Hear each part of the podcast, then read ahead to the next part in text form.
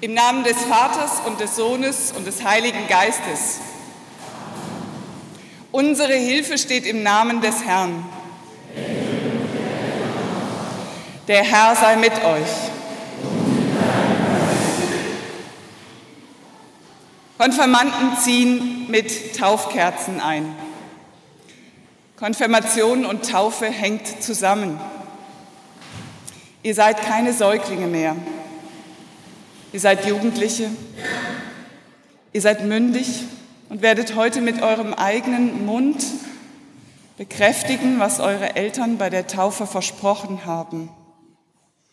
Ja, ich will an Gott glauben. Ja, ich will seine Gebote befolgen und Gott helfe mir dabei. Auf dem Cover des Gottesdienstprogramms sehen Sie 40 junge Leute und lesen Sie 40 Namen.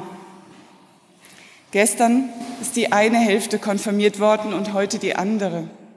Aber ich wollte gerne, dass die ganze Gruppe abgebildet ist, denn ihr seid eine ganze Gruppe. Wir bitten herzlich darum, dass im Gottesdienst nicht fotografiert wird, damit Sie nicht abgelenkt sind und andere nicht ablenken und wir den Gottesdienst in Ruhe und Andacht feiern können. Wir haben einen Profifotografen, das ist Matthias Schultes, der wird alles festhalten, zuverlässig. Und wir werden alle Fotos allen, die möchten, zur Verfügung stellen können hinterher. Gott schenke uns einen fröhlichen Gottesdienst. Seid dazu, seien Sie dazu herzlich willkommen.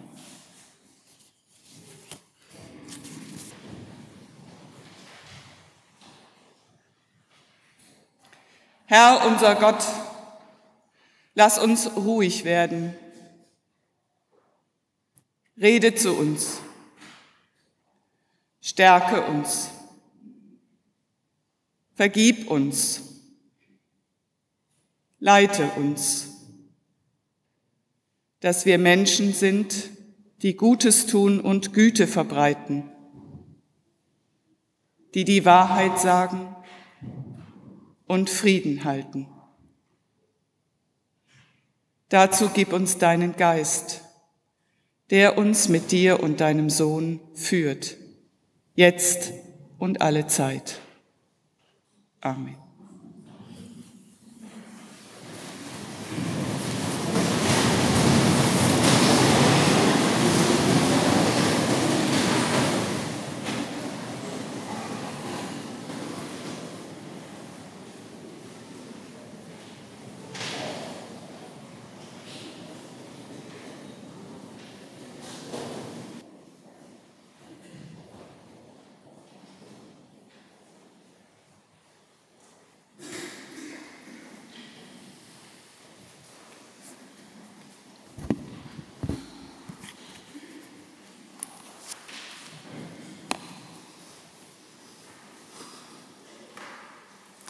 Das Bekenntnis des Petrus.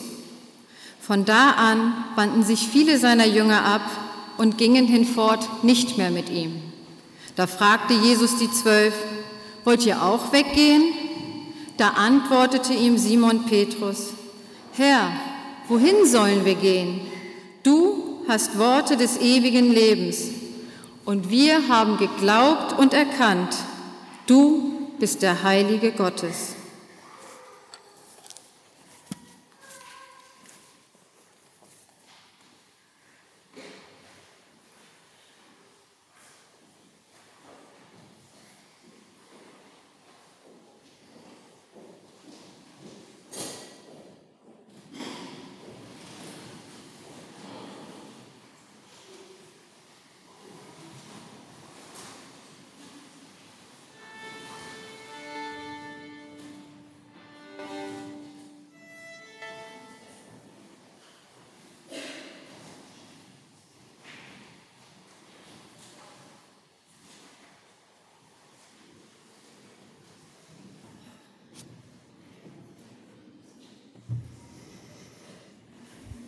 Die Gnade unseres Herrn Jesus Christus und die Liebe Gottes und die Gemeinschaft des Heiligen Geistes sei mit euch allen. Amen. Heute ist der Tag der Worte, Glückwünsche, Segenswünsche, kleine und größere Reden. Heute ist der Tag der Klammer auf Geld, Klammer zu, Geschenke. Beides Zeichen der Zuwendung. Du, lieber Konfirmand, liebe Konfirmandin, bist mir, bist uns ganz wichtig. Spontan denkt man, Geld hat mehr Gewicht. Dafür kann ich mir kaufen, was ich mir schon längst wünschte und dann habe ich es. Ich bin mir nicht sicher, ob das so stimmt. Ich glaube, Worte haben auch Gewicht. Manchmal sind sie ein richtiges Schwergewicht. Mit welchen Glaubenssätzen bist du groß geworden? fragt mich meine Freundin. Wir sitzen gemütlich beim Wein. Ich stutze, weiß nicht genau, worauf sie hinaus will. Da macht sie schon weiter und sagt, meiner war, was sollen die Nachbarn denken? Ich hatte immer das Gefühl, meinem Vater waren die anderen wichtiger als wir die eigene Familie. Ein Kloß sitzt in ihrem Hals. Da höre ich mich sagen, lass das, das kannst du nicht. Und ich kreuze unwillkürlich meine beiden Hände. Bis heute schaffe ich es nicht, einen Nagel in die, Hand, in die Wand zu hauen aus Angst, dass er schief reinkommt. Wir wachsen mit Glaubenssätzen auf und egal, ob sie laut ausgesprochen werden oder unausgesprochen sind. Sie bewirken etwas in uns. Halte dich aus allem raus ist so einer. Versuch nicht anzuecken. Du bist das Beste, was uns passieren konnte. Leistung zählt. Wir sind nur wegen dir zusammengeblieben. Egal was du tust, wir stehen immer hinter dir. Wir spüren, Worte haben Gewicht. Sie drücken nieder oder sie bauen auf. Und das trifft auch zu, wenn ich mal eben einen Spruch absetze auf WhatsApp oder Facebook. Ein Spruch übrigens, den ich ins Gesicht nie sagen würde. Dieses Mal eben wirkt lange nach. Worte haben ein ungeheures Gewicht. Sie können festlegen, knechten, verletzen. Sie können entlasten, ermutigen, stärken. Worte des Todes und Worte des Lebens eben. Im Johannesevangelium gibt es ein kurzes Gespräch. Wir waren eben Zeuge davon bei der Lesung über die Macht und Wirkung der Worte. Der letzte Satz in diesem Gespräch ist übrigens mein Konfirmationsspruch, deshalb komme ich wahrscheinlich immer wieder auf ihn zurück. Herr, wohin sollen wir gehen? sagt Petrus zu Jesus. Du hast Worte des ewigen Lebens und wir haben geglaubt und erkannt, dass du bist Christus, der Sohn des lebendigen Gottes. Worte des ewigen Lebens, Worte, die aufrichten ein Leben lang bis in alle Ewigkeit.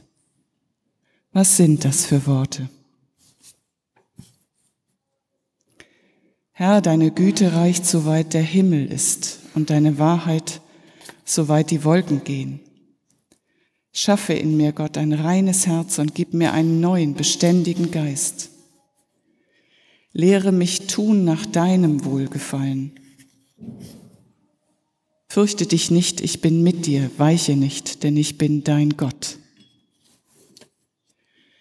Ihr habt sie wiedererkannt. Ihr habt sie euch ausgesucht. Es sind einige eurer Konfirmationssprüche. Darf man das? Sätze aus der Bibel suchen und nehmen, als seien sie für einen persönlich gemacht und geschrieben? Statt einer Antwort erzähle ich von einem Ehepaar. Sie waren lange verheiratet. Er wurde schwer krank. Es ging um Leben und Tod. Die Ärzte im Krankenhaus konnten nichts mehr tun. Da ist nichts mehr zu machen, sagten sie.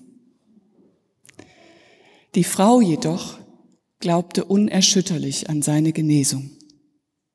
Sie erzählte mir später, ich habe überall im ganzen Haus Bibelsprüche verteilt. Neben dem Telefon lagen welche, im Wohnzimmer auf dem Tisch, in der Küche, so dass ich immer wieder auf sie traf, mit ihnen betete, mich an sie festklammerte, wenn mich die Angst überschwemmte und ich zu verzweifeln drohte. Gegensätze gegen das Hoffnungslose, da ist nichts mehr zu machen, der Ärzte. Schließlich, nach vielen, vielen Wochen kam der Mann wieder nach Hause. Sie sind noch heute zusammen. Die Bibel hat Worte, an denen man sich festhalten kann. Sie hat Worte, mit denen man schwierige Zeiten durchstehen kann. Worte, die ich nehmen kann, wie für mich persönlich geschrieben. Und dann gibt es dann noch die anderen Worte. Vergebt, so wird euch vergeben. Was ihr einem meiner geringsten Brüder tut, das habt ihr mir getan. Selig seid ihr, wenn ihr Frieden stiftet. Du sollst den Fremden, der in deiner Mitte wohnt, nicht knechten. Steht an unserer Kirchwand. Oh nee, das ist zu schwer, zu lästig, zu dumm, zu naiv. Oder mit den Worten des Johannes, von da an wandten sich viele seiner Jünger ab und gingen hinfort nicht mehr mit ihm. Die Worte der Bibel sind echte Schwergewichte. Sie sind nicht leicht zu befolgen. Vielleicht sitzt da genau eine Reihe hinter mir ein Familienmitglied, mit dem ich schon lange Stress habe. Oder ein Familienmitglied ist erst gar nicht eingeladen, weil da schon lange Funkstille herrscht. Vergeben, Frieden machen, nicht ausschließen, teilen.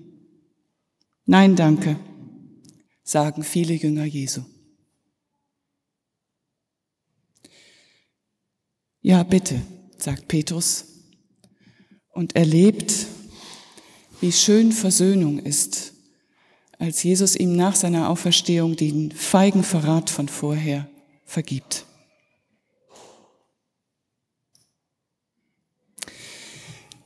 Es war mucksmäuschenstill in der Kirche, als ihr euch gegenseitig in eure Konfitagebücher geschrieben habt.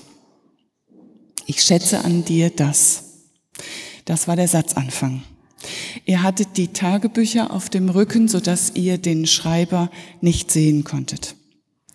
Ich hatte auch einen Pappdeckel auf meinem Rücken. Er hängt jetzt in meinem Büro und wärmt mein Herz. Wow, denkt man, das bin ich. Wow, denkt man, wenn ich das bin, dann will ich das noch immer mehr werden. Gute Worte, Worte des Lebens, die einen aufrichten und anspornen, immer noch mehr so zu werden, wie das, was da steht. Eine warme Dusche nennt man diese Übung. Die Bibel ist so eine warme Dusche voller guter Worte, Sie sagt dir, du bist gut und du kannst es gut machen. Und ich, dein Gott, helfe dir dabei. Ein Buch voller Worte des Lebens, die den negativen Worten, die wir getankt haben und die wir immer wieder tanken, entgegenstehen. Mein warme Dusche Deckel hängt neben meinem Schreibtisch und meine Bibel liegt drauf. Man muss die Worte schon lesen, sonst können sie nicht wirken. Und der Friede Gottes, der höher ist als all unsere menschliche Vernunft, der bewahre unsere Herzen und Sinne in Christus Jesus.